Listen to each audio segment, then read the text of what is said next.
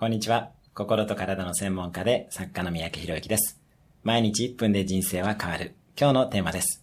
あなたを邪魔する裏目標。あなたは自分の人生や生活習慣の中で変えたい、変わりたいと思ったことがどれくらいあるでしょうか？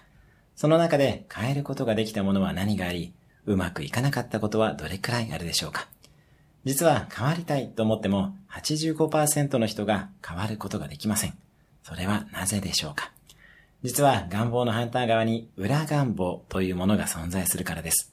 例えば、毎日早起きしたいと口で言っても、夜遅くまでお酒を飲んでリラックスしたいなどの裏願望との戦いが始まります。なので、裏願望をはっきり認識し対処することが重要です。今日のおすすめ1分アクションは、変えたいと思っていることを一つピックアップし、裏願望が何かを考えてみる。